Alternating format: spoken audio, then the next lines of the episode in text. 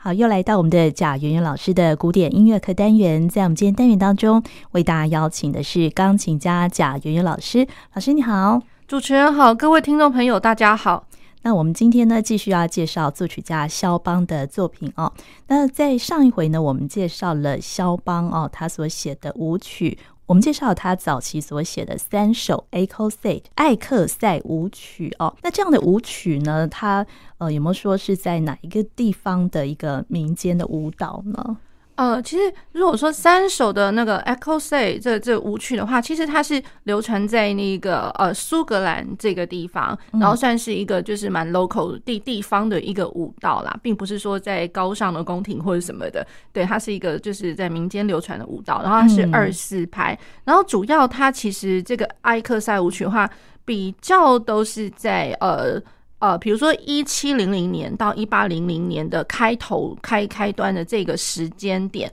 那然后就是比较呃，在法国跟那个大不列颠地区，就是他们比较盛行的。这样子，那然后我们上次听的这三首的话，其实各是这样，就是说第一首是 D 大调，然后第二首是 G 大调，然后第三首是降 D 大调。那每一首每一首，其实大家听的就是哎，短短的好可爱这样，然后二四拍 for sure 就是很明蛮明确的啦。那然后它的那个架构来讲的话，其实。都是蛮简单的二段体，也就是说，嗯，大概可以听得出来，它是有分两段，就是说我中间这一段一定可能会有一个像是反复记号这个东西。那然后呃 A 段讲完之后，然后稍微呃一个分隔，那然后 B 段开始有一个稍微一点点小小不同的旋律，一点点。那然后可是呢，啊、呃、，B 段一点点旋律不一样之后，然后又回到我们熟悉的 A 段的旋律。嗯，对，所以它其实小的架构来讲的话，算是那种，就是我们会把它讲成小写的 A，就是两次的 A，A A A，然后 B A 这样子。哦，所以这样分成两大段，所以就是一个简单二段体这样子。所以这三首都都一样，这样简单的架构。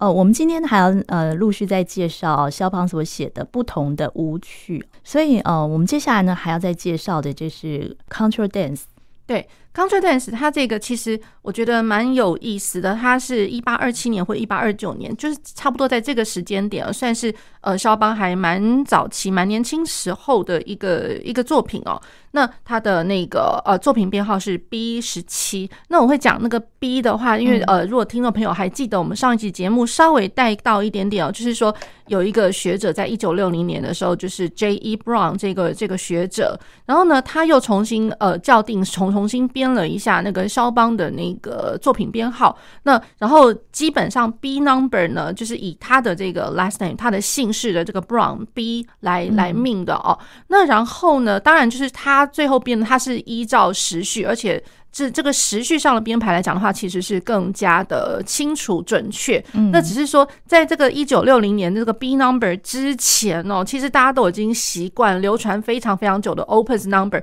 所以基本上 Opus number 已经都还算蛮准确的啦。只是说，可能当然会有一些补遗的部分，可能有一些漏掉了。对，那比如说像呃，我觉得就是说他的一些早期很年轻时候的舞曲，那或者说一些其他小小的作品，或者是说呃 Opus number。他的六十六到七十四的时候呢，哎，就会觉得说，哎，怎么这个时序上面怪怪的？就是似乎他的作品年代是蛮早就生成的这样子。对对，那所以冰呃那个呃这个 Brown 这位学者他才觉得就是说，好吧，那我再重新编一次。只是说大家如果要沿用 Opus Number 的话，其实也还好啦，就是一些比较。主要比较我们常常音乐会场合会听得到的一些作品，基本上 Opus Number 都已经可以蛮蛮可以代表，就是说它时序上的先后这样子。嗯，对。好，那所以这个 Country Dance 的话，它是一八二七年，所以这是蛮早的啦，蛮早的一个作品。所以哦，它是 B Number 十七号。嗯，好。那然后呢，Contra Dance 的话，我觉得呃，其实跟我们呃上一次听到 Echo 赛舞曲，其实。有那么一点点就是相仿哦，就是说它相仿的地方就是它与呃其实都是在一些英语系的国家流通。嗯、对，对，那英语系国家的话，比如说包括呃爱尔兰、苏格兰，嗯、那然后还有就是说呃甚至就是美国的新英格兰地方，那或者是说阿帕拉契山这附近，所以已经有到美洲，就是英国、美洲这些都有。嗯，对，那还有加拿大这样子。那好，那然后呢，它其实就是说，呃，这样来说，它的呃英语，它比较像是那个英国这这边，英国跟苏格兰这边的舞蹈啦。嗯，对。那然后呢，它其实也融合了一点点，就是说那个呃十七世纪那个法国的呃一些民间的舞蹈。对，所以这再怎么讲，就是一开始应该都是从那种英国，然后法国稍微一点点欧陆这边的国家传来的，嗯、然后慢慢慢慢才传到了，就是说，呃，我刚刚所谓的就是美国阿帕拉契山这边，然后新英格兰地区、加拿大这样。对，好。那然后呢，它基本上它是一个很简单的一个社交舞，就是说你不太需要有任何的那个舞蹈的基础，就是你可以不用，你你可以不会跳，然后你去参加这些社交活动的时候，你也不用带你的 partner，就是不用带你伙伴去。那然后呢，你就是到到场之后呢，就是算是一个联谊式的一个活动啦。也就是说呢，呃，到场之后呢，会有人负责的人就是帮你。就是可能跟身边的人可能就组成一队一队的这样子，嗯、那所以、哦、就是会有队伍这样子队形的这样舞蹈。呃，一队是 one pair，就是呃 两个人，两个人，两个人，对，两个人，两个人，对。嗯、那所以就是说，呃，两两两一组这样子。嗯、那然后呢，它的一组呢又会变，就是说，呃，两两一组，然后我们当做是一一一个好了这样子。嗯、那所以就是每两个，也就是说四个人这样为。嗯。一一套一一组。一个单位 一个单位 对。对。对对对，那所以就是说呃就是有有两队的人为一个单位，然后每一个单位每一个单位这样子。好，那这样就是从呃那个比如说舞台上，然后如果说我这个。呃，演出的这个也不是演出来，就是说我要去参加这个活动，这个大厅呢，如果它是一个长长形的，对。对，它它就可以一路就是这样子的一个舞蹈的一个队伍哦。那反正我们大家就排排队排好，然后就从一路从舞台上面，然后就一路都就是传传传传传到可能这个这这个建筑物的外面去门口，一路跳到门口排排到门口。对，所以就是说它其实是一个，就是我我觉得是很简单，就是说看在场有多少人，然后你就你就这样。一路排列排下去，哦，好，那排列排下去，那然后呢，再过来就是。呃，会有一个领，就是我们在讲说，比如说如果要唱歌就是领唱，那所以领跳的人嘛，跳 对对，算是一个 caller，一个领跳的人。然后呢，他会告诉大家说，哎，来，我们今天要跳这个舞呢，那我们先来看，然后就是说，一方面就是大家队伍就先往往舞台前面，然后再往舞台的后面，这样，所以这这是一个最基本的一个挪动。那然后再过来呢，就是呃，他可能会整个舞蹈来讲，它算是一个。哦，六十四拍吧。哦，对，总总共六十四拍。那然后呢，再过来就会变成是说领领跳的人，他会告诉你，呃，我们今天要跳这个舞蹈，有可能就是有六种舞步吧。他会先告诉你说，我们要跳什么样舞步，就先教大家每个舞步怎么跳，这样。对对对，那先教大家跳舞步。那然后呢，呃，我们先从第一队开始，然后就是第一队就是两个人在那边跳，然后就跳舞步。那然后我隔壁的这个呢，他们也跟着我一起跳，所以就是大家就是这样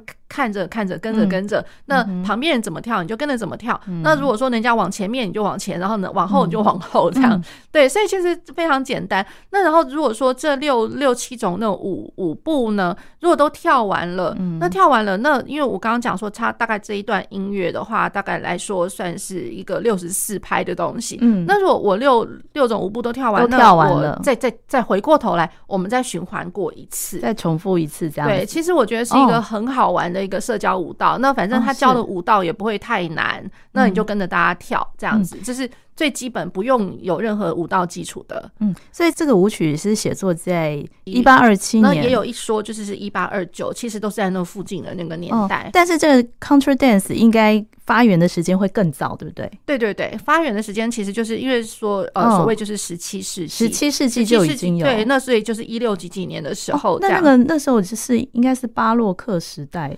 就有了巴洛克，对，其实是，所以它是算一个就是。嗯，你要说古老也可以，就是说它是一个，就是演，就是流传也还一直蛮久的。对，就是可能我觉得它其实，呃，算起来它算是一个形式，而不是说它一定会有一个，比如说像华尔兹一定要怎么跳舞蹈，那个舞步一定要怎么跳，或者说我们以前讲讲过一些舞曲的组曲，比如说什么呃，Menuet 一定要怎么跳，或者说 Sarabande 一定要怎么跳。我觉得它这个的话，应该就是说。呃，他的跳跳的那个舞步的形式，应该就是呃，应该就是算是当时领跳的人，他会告诉你说，哎、嗯欸，我们今天我们来怎么样设计这这一些舞步，所以他其实没有说很制式，嗯、对。那所以我反而会觉得，就是说，它算是一种场合，一个社交、嗯、社交舞。那可是呢，它算是一种形式，是跟大家是联谊，就是好玩这样，嗯、而不是说我一定要拘泥在说，哎、欸，这个跳舞一定要怎么跳。哦。对，所以这样我们才了解，原来这个舞曲其实当时是跟他们的生活是结合在一起。哦。从那个十十七世纪就已经开始，一直到十八世纪。对对对，哦，那然后它这些的舞蹈呢，这当然舞蹈一定要有一些音乐嘛。对对对。对，那然后它的音乐的话，其实就是也跟比如说像爱尔兰、苏格兰相间，嗯、或者是说一些呃，就是呃法国，或者说像加拿大，因为其实加拿大也有一些地方是法语区嘛。嗯、对，所以就是从那边这样流传过来。嗯、对，那我也可能会是在这些地方，或者说。呃，他们当时流传的一些比较呃古老的一些大家耳熟能详的一个歌谣旋律，这样子，对，那所以就是其实就是大家很能够容易接受的一个旋律。嗯、那然后呢，呃，旋律它这个演奏的这个乐器的话，当然最主要的就会是小提琴、提琴类的。哦提琴类，那然后呢，偶尔你可能会听到，就是说有吉他、有 banjo，、嗯、然后可能会有曼陀林，然后也会有 bass。那如果说呃，键盘乐器的话呢，有可能会是钢琴或者是手风琴。那然后再过来呢，可能也会加入了一些，比如说像长笛啊、竖笛啊这些乐器，是一个小型乐团这样子。对，所以就是呃，他我觉得他的就是就是舞蹈好好玩之外，就是大家一个 for fun 的一个热热闹气氛之外，呃，可能我觉得这样音乐本身它也会是一个，就是大家也能够很容易接受。那然后这个乐器哦，演奏乐器其实也都很容易取得的。对，那然后就是很容易就组成一个小小小的乐团，那然后帮忙你就一边跳舞一边有奏乐这样子。嗯，对，所以其实也蛮好玩的。那然后它有的时候它的旋律就会变成是。嗯，比如说两种混合式，我可能就因为我刚刚讲说古老的歌谣嘛，对，所以我可能我若六四拍的话，搞不好这歌谣早就唱完了，也说不定。嗯、对，那所以就是有可能会是两个到三个的那种呃歌谣，它把它串成一起的，嗯、串成一起，那这中间可能会有一些就是小小的转调这样。可是音乐本身啦，我觉得都不复杂，哦，都不复杂。对，所以就是说它这个就是曲类来讲的话，我觉得。好玩，然后呃易于接受，然后大家是一个就是就是社交上面可以运用到的，嗯嗯，对，所以是跟生活息息相关啦。哦，对，所以肖邦他就嗯根据这样子的 contra dance，他创作了这首 B 十七的作品。一个 contra dance，contra dance，然后大家可以来听听看，然后它是一个就是呃副拍子的一个舞蹈。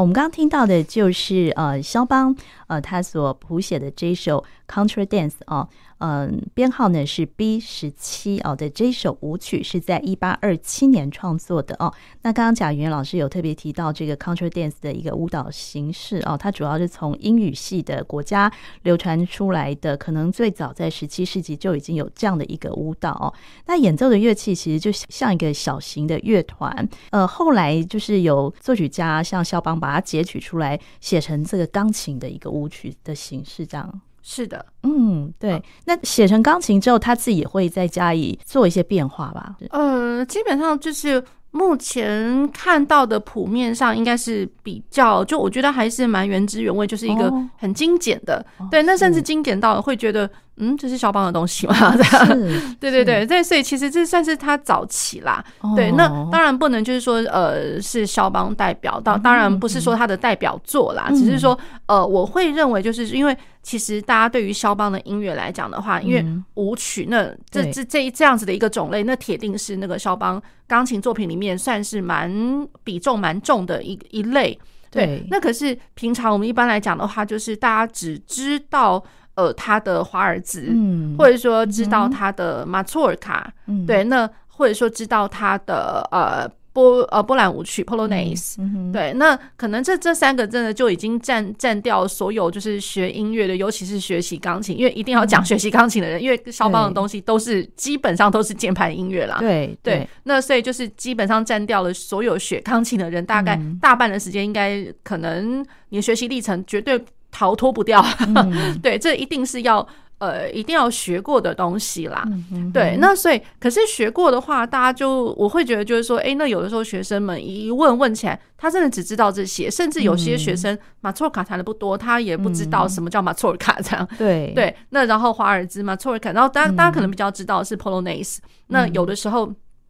更尤其是哦，那个 Polonaise，呃，就是大家会可能知道，比如说《英雄波兰舞曲》，嗯，这个是最最最最最出名的了，嗯、对啊，那大家可能就会想说。哦，原来最出名的原来是技术很很高超，因为它中间有一段哒哒哒的那个重连连续八度的那个东西，嗯嗯、对，所以有的时候呃学生们就是久而久之就就我觉得有一点被被导到一个怪怪的一个方向去了，就觉得说他好像波兰，哦、只要听到波兰话就会弹得乒乒乓乓很磅礴，哦、其实会觉得真的真的是莫名其妙的。哦，所以所以要对于这个舞曲的一个风格有一个呃。就是基本的认识这样子，对对对。那比如说像我自己的经验来讲的话，像我。